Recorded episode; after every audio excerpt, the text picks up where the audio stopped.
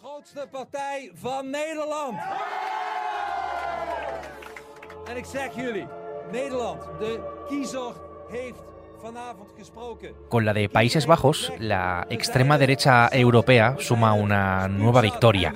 Geert Wilders es un político al que apodan Mozart que ha ganado las elecciones. Las ha ganado además de forma sorprendente y ha supuesto un auténtico golpe en el tablero político europeo. Llegados a este punto, yo me hago la pregunta de siempre, ¿por qué? ¿No? ¿Qué hay detrás de esto y qué es lo que puede suponer? Soy Javier Atard y hoy es viernes, es 24 de noviembre. El Mundo al Día, un podcast del mundo. Lo de Bilders y Mozart tiene una explicación, y si alguna vez has visto su peinado, pues seguro que la entiendes. Es precisamente por eso, ¿no? Por ese pelo tan peculiar, largo, pero en forma de casco plateado. Eh, recuerda mucho al, de, al del compositor, ¿no? Al de Mozart. Pero más allá de la anécdota, este hombre, que estaba más o menos olvidado, va a ser ahora el personaje principal de la política neerlandesa. Por cierto, voy a hacer un esfuerzo hoy por no decir Holanda, que es algo que tenemos muy metido en la cabeza, ¿no? Pero hablar solo de Países Bajos. Lo primero, los resultados, los números. Luis Ángel Sanz es redactor de la sección de Internacional del Mundo. Luis Ángel, ¿qué tal? ¿Cómo estás? Bienvenido. Hola, ¿cómo estás, Javier? ¿Qué tal? La verdad es que hace solo unas semanas, eh, en las previas a estas eh, elecciones, el partido de Bilders, el Partido por la Libertad, que es así como se llama, no era exactamente el favorito, ¿no? No era al que las encuestas daban como, como ganador, pero la realidad es esta, ¿no? Es que ha ganado las elecciones con 37 de los 150 escaños del Parlamento neerlandés, lejos de la mayoría absoluta, pero desde luego una victoria inapelable allí. Eso es, el Partido por la Libertad no era el favorito, pero sí era uno de los cuatro principales formaciones que, que se consideraba iban a poder estar en la formación de gobierno, sobre todo si el gobierno estaba inclinado hacia la derecha, como, como todo indicaba, iba a ser una pieza importante en un puzzle muy complicado que son siempre el sistema de partidos neerlandés, que, que es muy complejo porque allí hay una fragmentación tremenda del Parlamento y hace falta coaliciones de tres, cuatro o cinco partidos. Entonces, nadie pensaba que iba a ganar las elecciones ese partido, pero finalmente eh, se han dado una serie de factores.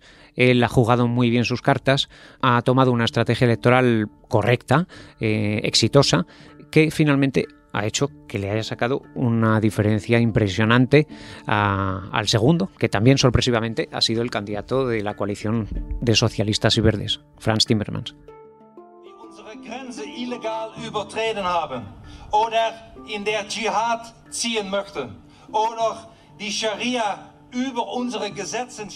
El Partido de la Libertad le ha sacado 12 escaños al, al, segundo. Ahora las negociaciones se intuyen largas en un país con un parlamento tan fragmentado como el de Países Bajos y con unos precedentes de meses ¿no? para lograr coaliciones.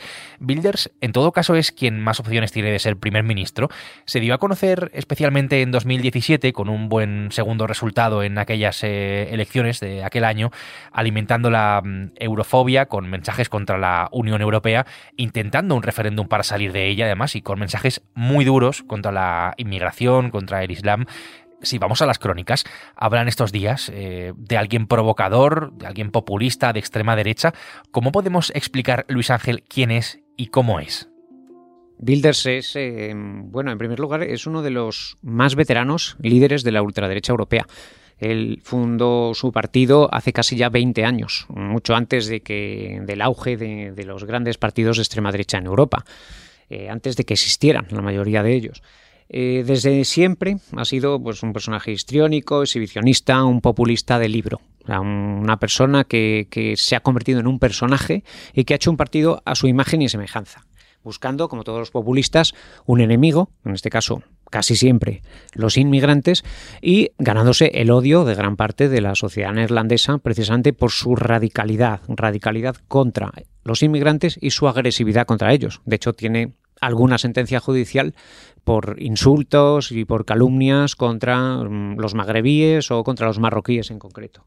Entonces, ¿cómo, ¿cómo, es Builders? Bueno, pues Builders es un personaje construido, autoconstruido para llegar al poder, como pueden serlo otros muchos populistas de Europa y del mundo, y que ahora, eso sí, ha pasado de ser una anécdota o de ser el político al que todos les hacía gracia a ser el ganador de las elecciones y posible primer ministro de un país muy importante en Europa, los Países Bajos. De PVV met 35 zetels. La sorpresa por los resultados era tal que esta era pues la reacción, ¿no? Los platos de televisión al conocer los resultados de las encuestas a pie de urna y esta era también la alegría de los partidarios, de los partidarios de, de. En Países Bajos viven unos 17 millones de personas, un poco más, es un país eh, pequeño, pero que está muy densamente poblado y con una lucha constante, como curiosidad, contra el agua, puesto que buena parte de su territorio se encuentra por debajo del nivel del mar el 13,5% de esos 17 millones de habitantes son inmigrantes, especialmente de Turquía y de Marruecos. Esta es una de las dianas preferidas de, de Builders. El país, desde luego, sí que está afrontando un problema de, seguridad por la amenaza constante de las mafias que, allí operan. La Mocromafia, que es una organización criminal de neerlandeses de origen marroquí, eh, mueve entre los puertos de Rotterdam y Amberes el 80% de toda la cocaína que se mueve en todo el continente, en Europa. Claro, al calor de esto, asesinatos, extorsiones e intimidaciones y amenazas también, entre otros, a la propia heredera al trono, a Amalia de Holanda, que apenas puede salir de casa ¿no? por, por estar amenazada em, por estas bandas criminales. El todavía primer ministro Mark Rutte también ha visto de cerca cómo se tuvo que reforzar fuertemente además su seguridad por estos asuntos. Rutte, por cierto, se ha llevado uno de los golpes más duros de estas eh, elecciones, golpe metafórico porque ha habido algunos eh, físicos de los que ahora hablaremos. Llevaba Rutte desde 2010 en el poder. Si buscamos respuestas para explicar la victoria de la extrema derecha allí en Países Bajos, tenemos que recordar que el gobierno de Rute cayó precisamente por las fuertes diferencias eh, dentro de la coalición acerca de la política de asilo. ¿no? La inmigración ha marcado fuertemente una campaña que, como decía, ha sido muy tensa, con una brutal agresión a otro político de extrema derecha. La inmigración, efectivamente, ¿no? ha marcado la, campaña. Luis Ángel, si vamos a lo que hay detrás de todo esto, a, intentar explicar esta, esta victoria de Builders, ¿qué, elementos pueden ayudarnos a, a encontrar respuestas? El resultado electoral en Países Bajos es el resultado pues, de un hartazgo y de, una explosión de la sociedad neerlandesa contra los políticos tradicionales. Sin embargo, lo que ha hecho Wilders en las últimas semanas es moderarse. Ha venido a, decir que nadie tenga miedo porque él no va a proponer nada que esté fuera de la Constitución y que sus propuestas más radicales, como por ejemplo prohibir las mezquitas, eh, cerrarlas o hacer un referéndum sobre la continuidad de los Países Bajos en la Unión Europea, que todo eso como en los Países Bajos el gobierno finalmente es de coalición, eso nunca iban a ser condiciones inexcusables para cerrar una coalición. ¿Eso que ha hecho? Ha hecho que votantes de la derecha moderada o votantes de centro hartos de la ineficacia del partido de Marrute, que tarda nueve meses en cerrar una coalición y tras un año de gobierno se rompe y vuelve a convocar elecciones, gente muy harta con el sistema y que también muy golpeada por la inflación, por el precio de la vivienda, que es un problema tremendo en, Países Bajos, y por la inmigración, que no es un problema muy grave, que el porcentaje de inmigrantes que hay en los Países Bajos es muy similar al que hay en España. No, no, hay ninguna invasión, como, como dice Bilders, pero al final hay un partido muy reconocido que señala a un enemigo, mucha gente mira a ese enemigo como el gran causante de todos sus problemas, y finalmente incluso ven que no pasaría nada si gana las elecciones, y mucho votante moderado de, centro y de derecha le ha votado. Ha ganado la extrema derecha porque ha dejado de dar miedo. Este es el mapa político que ahora mismo se dibuja en Países Bajos y lo que hay detrás, por otra parte, de la victoria de Bilders. Luis Ángel, gracias. Gracias a ti, Javier. Hablamos de un país eh, pequeño, yo lo decía antes, pero de un peso muy importante la Unión Europea. Por eso me parece clave también que miremos hacia allí. Pablo Suances es el corresponsal del mundo en Bruselas. Pablo, ¿qué tal estás? Bienvenido. Hola, ¿qué tal? Después de tantos años de rute, eh, Pablo, no sé qué grado de shock hay ahora mismo en, Bruselas, después de ese resultado de las elecciones en Países Bajos. No sé cómo de fuerte es el golpe en el tablero político europeo, más allá de lo que se tarde en, formar gobierno y de lo que pase definitivamente. Pues diría que un shock bastante grande, eh, bastante, bastante grande. No se esperaba un resultado tan aplastante que doblara los resultados.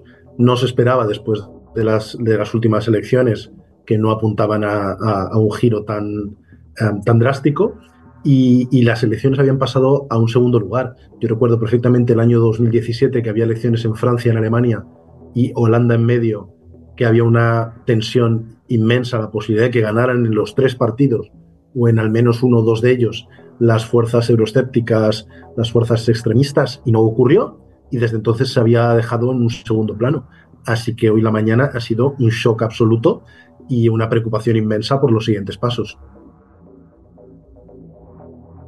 Claro, Builders, Pablo, eh, tú que además conoces muy bien todo lo que pasa allí en el corazón de Europa, es esencialmente eurófobo, euroescéptico, estuvo a favor de celebrar un referéndum sobre la salida del país de la Unión Europea, es partidario de una política de inmigración, decíamos, muy dura. Todo esto a lo que me acabo de referir, y en fin, todo lo que es esencialmente ese partido y ese líder político, ¿cómo puede afectar, eh, qué impacto puede tener en Bruselas? A todos los niveles. Em, a nivel migratorio, a nivel de la presión, en, un momento en que la crisis que se abrió en 2015, por poner una fecha, no se ha cerrado en absoluto, a nivel de sus desafíos a los valores fundamentales, empezando por sus políticas o sus mensajes claramente antimigratorios, islamófobos y racistas.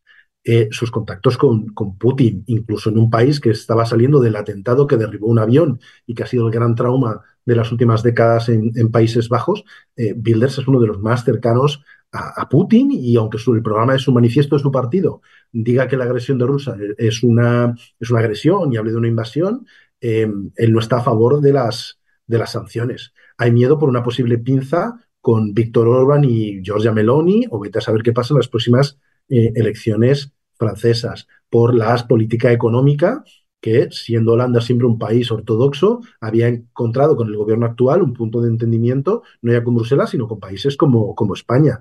o sea que hay una preocupación a todos y cada uno de los niveles hablas de España, esto también me interesa creo que nos puede interesar a todos nosotros, porque precisamente allí en Bruselas, bueno, pues se toman ¿no? muchas de las decisiones que más nos afectan a nosotros en nuestro, en nuestro día a día.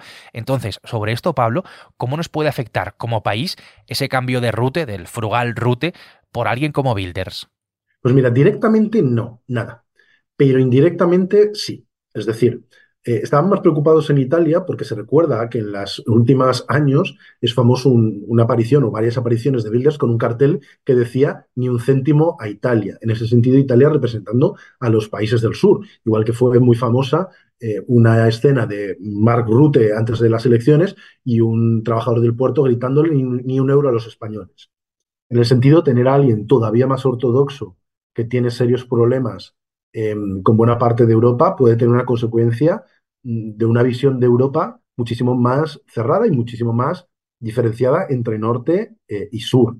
Eh, y el problema es que Holanda, Países Bajos, es un eje fundamental del engranaje comunitario ahora mismo. Rute, que era el segundo más veterano del Consejo Europeo, justo unos meses después de Víctor Orban, se había convertido, había ocupado un poco el lugar de los británicos y ocupaba desde ese lazo extraño entre el país liberal, muy atlántico, ortodoxo, y distante ocupaba, por un lado, el hueco ese de británicos de distanciamiento y, de una posición entre Francia y, Alemania, y Rutte se había convertido en un engranaje fundamental para resolver las grandes cuestiones, desde el acuerdo con Grecia, las cuestiones migratorias o las relaciones con Ucrania, de una manera u otra pasaba todo por, por, los, por la mesa de Rutte y de Holanda.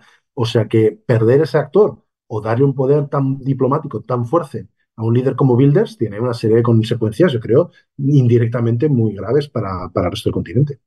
Al final, por lo que parece y por lo que estamos viendo, este no es más que otro reflejo ¿no? de la gran polarización que, vivimos actualmente con la llegada de los populismos pues, de todo signo ¿no? al, poder que estamos viendo en todo el mundo. El próximo año tenemos una cita importante, tenemos elecciones europeas y ahora mismo, si miramos al mapa, después del giro en, Polonia, vemos esa tendencia con Meloni en Italia, vemos a Orban en Hungría ya desde hace años. ¿Cómo puede afectar, eh, en fin, esa tendencia, Pablo, a esa cita con las urnas? Esto está dando un espaldarazo a una serie de ideas que puede tener consecuencias. Había habido un momento de respiro cuando en Polonia eh, la coalición que va a intentar liderar Tusk parece que se impone y rompe ese, eje que había con, Polonia, pero ahora hay muchos países a la espera. En, en, la propia Bélgica, en el mundo flamenco, hay, mucho, eh, hay muchas posibilidades de que las fuerzas extremistas se acaben haciendo con el poder también el año que viene, o por lo menos que sea el partido más votado, y este resultado de Bilders, que lleva 20 años en la periferia y hasta ahora había sido siempre marginado, casi siempre, había quedado en papeles muy secundarios, pues ahora pasa al primer tablero y eso tiene consecuencias de imitación y de refuerzo para todas las fuerzas populistas. Y lo estamos viviendo en, todo el continente. Así es como puede afectar a um, Europa la victoria de Bilders. Y esto es todo lo que significa y todo lo que puede afectarnos en, en España. Pablo Bruselas, muchas gracias. Un placer.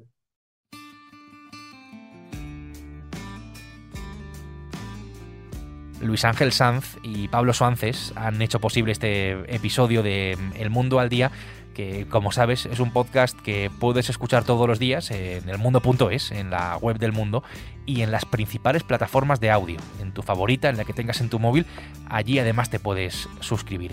Bueno, pues así es como cerramos esta semana. El lunes eh, aquí estaremos, será eso sí, con una nueva historia.